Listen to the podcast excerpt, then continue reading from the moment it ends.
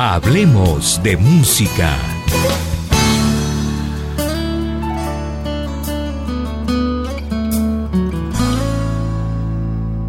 Hola amigos, ¿qué tal? Aquí tengo al otro lado de la línea María Macauslan. A lo mejor ustedes la identifican como eh, la cara, la portada de la sección de farándula del canal Caracol durante muchos años, pero una faceta muy bonita de María Macauslan es su voz y ha luchado tanto por la música que ahora está eh, trabajando un álbum que está a las puertas de salir en el mercado musical colombiano. Hola Mari, ¿cómo vas?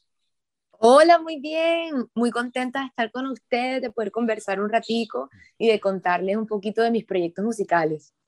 Bueno, el acento es netamente barranquillero. ¿Naciste en Barranquilla?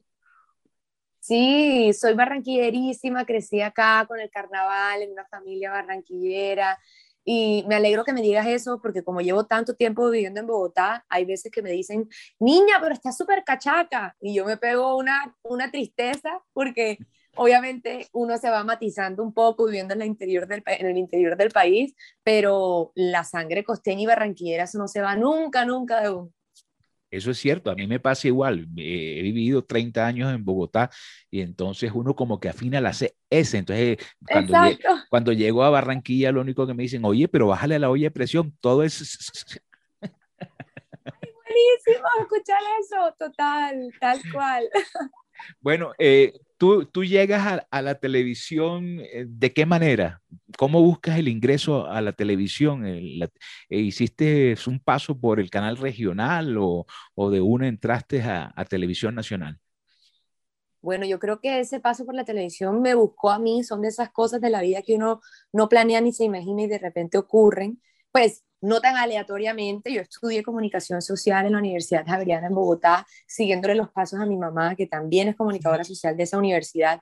Y yo dije, bueno, ¿qué puedo estudiar que involucre, eh, que, que involucre mi voz y mi talento y comunicarme con gente? Y decidí que era comunicación social. Y para graduarme de la carrera, ahí en la, en la facultad este, tenía que buscar las prácticas y hacer unas prácticas y ellos me dijeron, pues María, tú que eres como tan extrovertida y súper artista y te la pasas cantando, hay una entrevista en Noticias Caracol y sabemos que tú no has dicho que te gustaría pues ser eh, presentadora o periodista, pero creemos que te puedes desarrollar bien ahí por tu manera de ser. Veías una entrevista ya.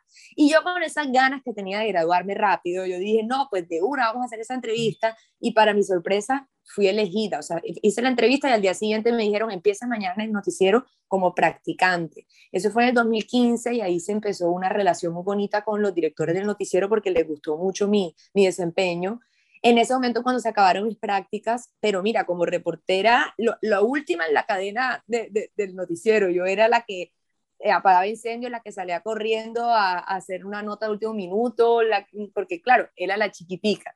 Y me dijeron para quedarme y en ese momento dije que no, porque quería terminar de hacer mis prácticas, quería viajar un poco, quería dedicarme a hacer más música, porque no había tenido tiempo por la universidad.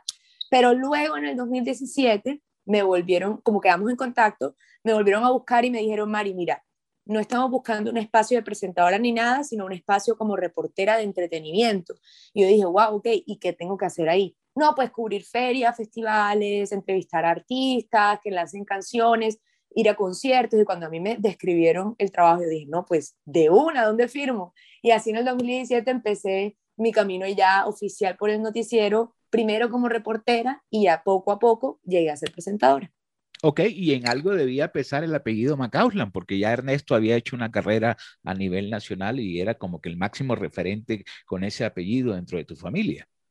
Claro, totalmente. Yo no había entendido la magnitud de la huella que Ernesto dejó hasta que yo salí al campo, a la práctica, a trabajar, a donde yo llegaba y decía mi, mi nombre y mi apellido, todo el mundo lo recordaba pero lo más lindo era que no solo lo recordaban los directivos del noticiero, los directivos de los periódicos, no, sino desde los camarógrafos, los sonidistas, los editores, el celador, la señora de los tintos, todo el mundo me decía, usted es algo de Ernesto, y empezaba una nueva anécdota, y ahí fue cuando yo entendí como que, wow, Ernesto más que lo profesional y talentoso que era, era un gran ser humano, porque dejó huella en toda la gente con la que se cruzó.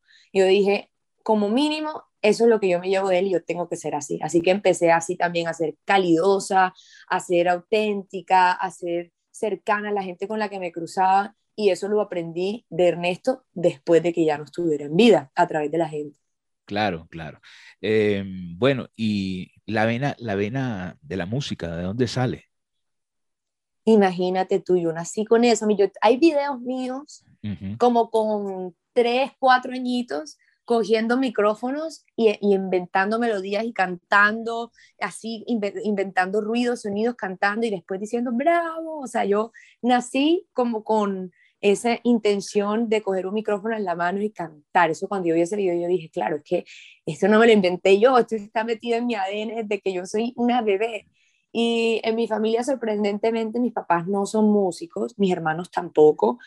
Eh, pero mi abuela, de parte de papá, sí es cantante, pues cantaba cuando era joven, tocaba el tiple, la guitarra, entonces creo que la vena va un poco por ahí. Y yo siempre también se lo atribuyo nada más y nada menos que al carnaval de Barranquilla, porque yo digo que uno así de pulga y de chiquitico y ponerse a bailar antes que caminar, eso tiene que influir en, de alguna manera. Entonces yo creo que esa combinación como de, familia, de abuela musical, familia también que le encanta la música y el carnaval, despertó en mí como ese fuego artístico. Claro. Y bueno, y, además que hay barranquilleras que ya han hecho el recorrido, por mencionar dos que se me vienen aquí a la memoria eh, y que ambas son muy reconocidas, Shakira y por ejemplo Coco Haddad, que también le ha ido muy bien. Claro, Coco Haddad además que es de mi colegio, la conozco desde siempre y ahorita está en Estados Unidos estudiando música, abriéndose el camino. Yo creo que en Barranquilla hay algo que hace que, que, las personas seamos sensibles y vulnerables y eso es lo que necesita un artista. De pronto es la brisa, el mar, crecer viendo el horizonte así como sin, sin obstáculos y con mucha calidez de la gente hace que uno tenga como esa, ese impulso a crear. Entonces, pues sin duda, y Shakira es mi ídolo a morir porque el primer concierto al que yo fui, cuando me dejaron ir a un concierto en el estadio, ya primera vez aquí en Barranquilla, fue Shakira Tour de la Mangosta y eso a mí me marcó y yo dije, wow, ¿quién es esta diosa? Y cuando ya yo empecé a comprender que era una barranquillera, que al principio había tenido obstáculos, que no creían en ella y que de repente contra viento y marea salió adelante, esa es la historia que cualquier niña necesita oír para creer que es posible. Y así me pasó a mí. Pero te fue bien en la televisión. ¿Te costó trabajo tomar la decisión de dejar la presentación del canal Caracol para cumplir los sueños musicales?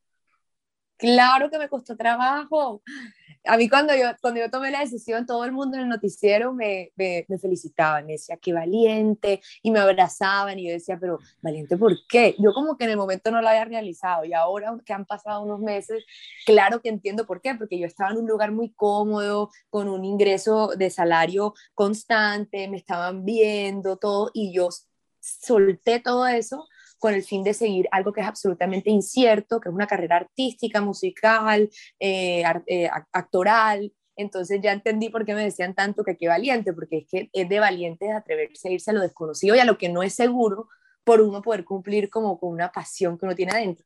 Pero en el fondo, em, ya después de haber tomado la decisión de hacerlo y de apoyarme de mis compañeros, mis jefes, todos estuvieron al tanto, todos me dieron la patadita de la buena suerte y eso también me sirvió mucho.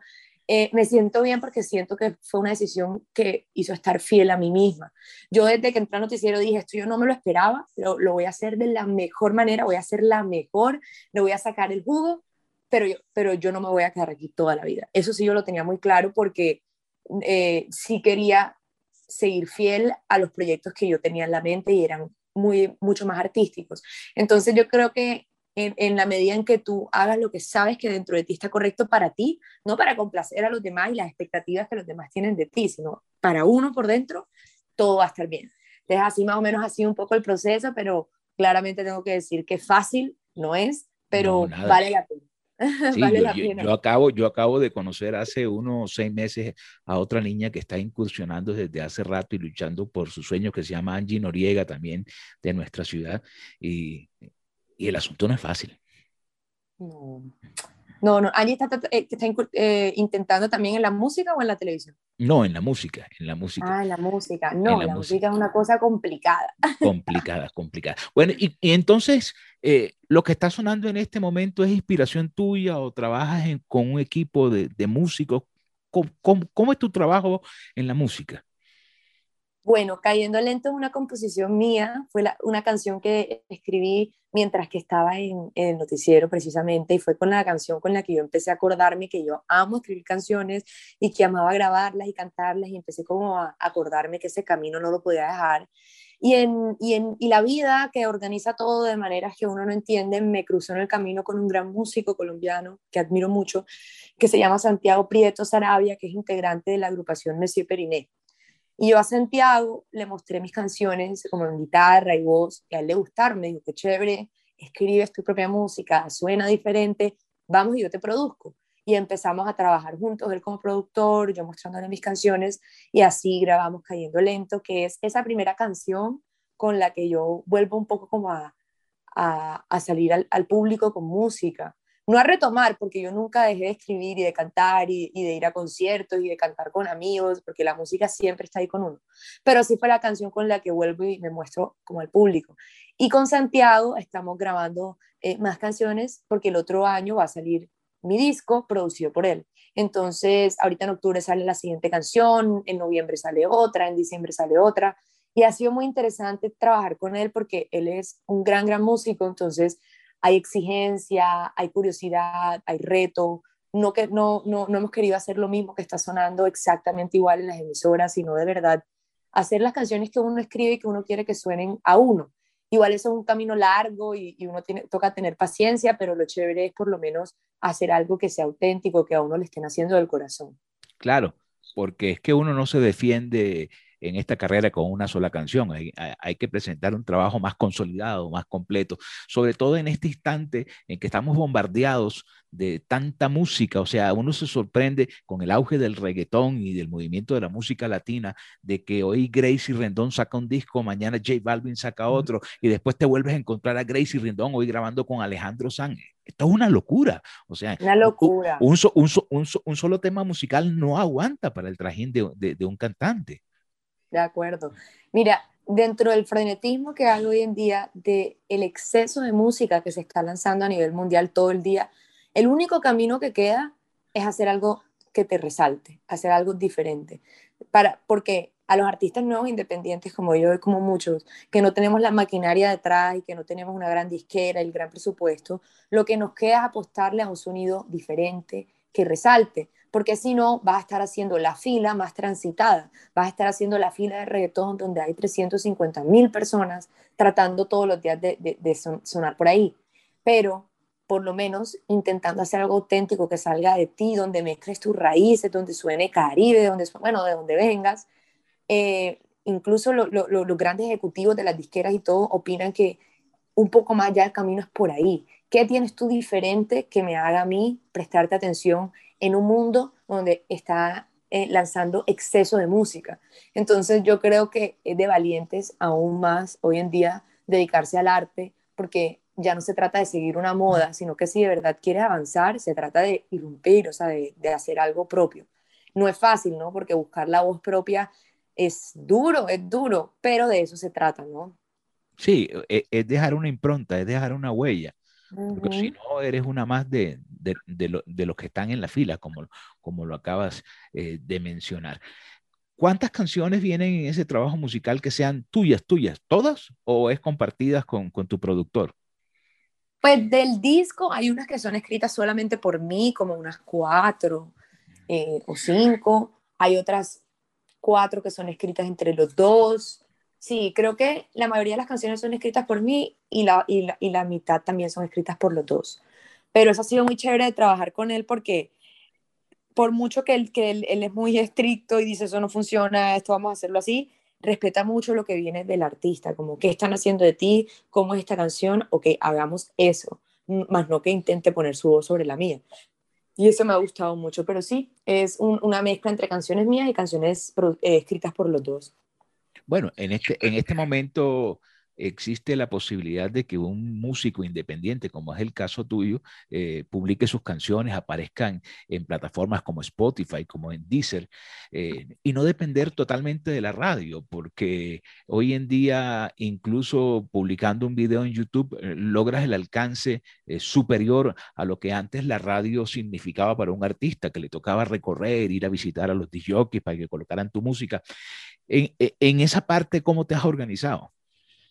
Claro, cambió todo el panorama. La última vez que yo saqué canciones, lo primordial era sonar en radio, vuelvo al mundo de la música y ahora hay que estar en playlists, en plataformas digitales, todo está revolucionado.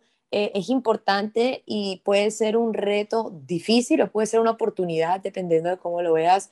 Definitivamente hay una posibilidad ahora de hacer colaboraciones con artistas de diferentes países, hay porque le llegas a más oídos, hay posibilidades de sonar en otros países que de pronto de otra manera sería difícil, eh, pero también hay un reto grande que es romper el algoritmo y en las plataformas entrar a playlists y que te empiecen a, incluir dentro de, de portadas importantes. Pero creo que para que eso se abra tiene uno que ser constante y tiene que estar lanzando y tienen que darse cuenta que el camino va en serio. Entonces, eso es un poco lo que yo estoy haciendo ahorita, como organizando la casa, cantando, volviendo a echar la agüita al jardín para que florezca otra vez y poco a poco las cosas solitas se van a ir dando, pero lo importante es uno hacer el trabajo y no desesperarse en el proceso por querer ya un resultado, sino ir gozándose cada paso y sabiendo que en la medida en que uno vaya juicioso trabajando, todo se va a ir dando naturalmente. Pero se trata de eso, de, de ser juicioso.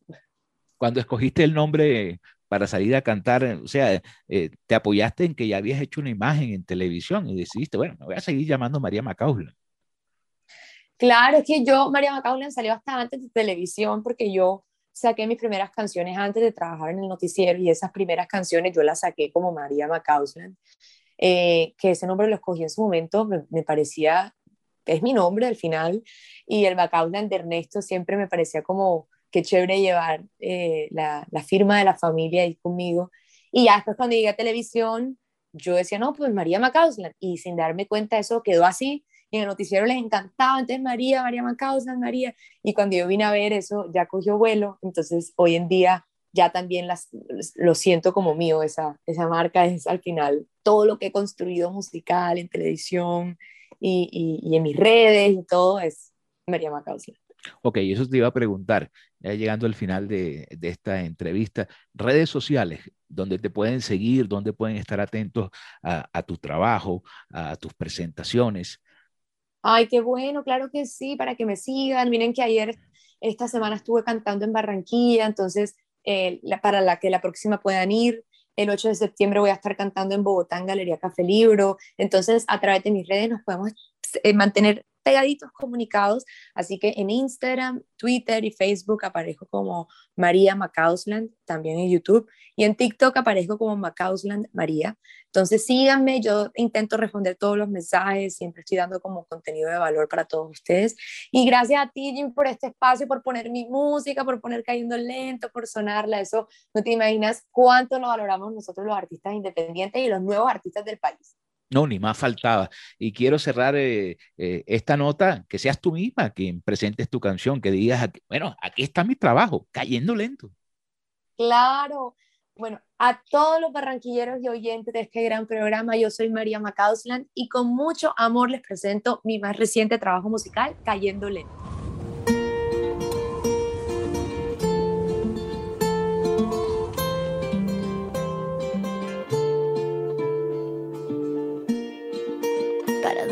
Como yo quisiera me hace falta pasar un día a tu lado.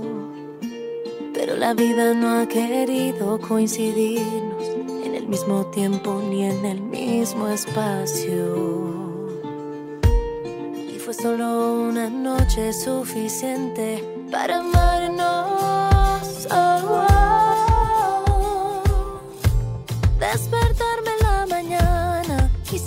No fue un sueño, que esa noche nuestro cuerpo cayeron lento. Encontrarme en tu mirada y poder ver en tus ojos que fuimos una sola alma. Cayendo lento,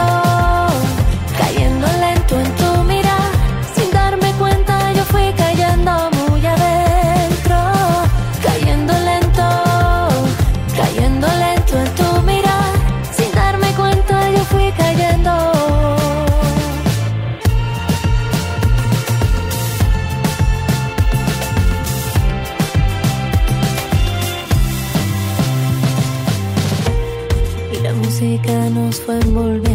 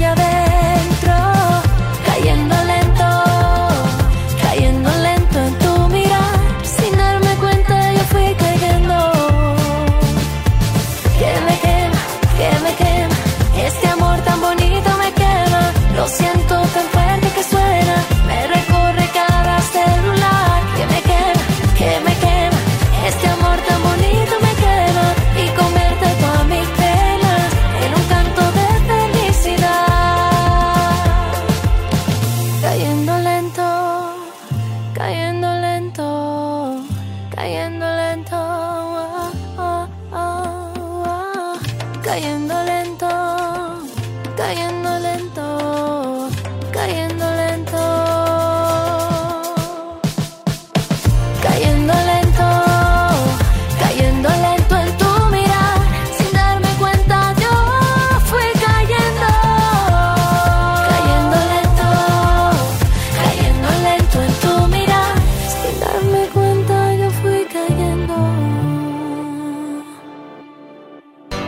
de la tarde. Radio Tranquila.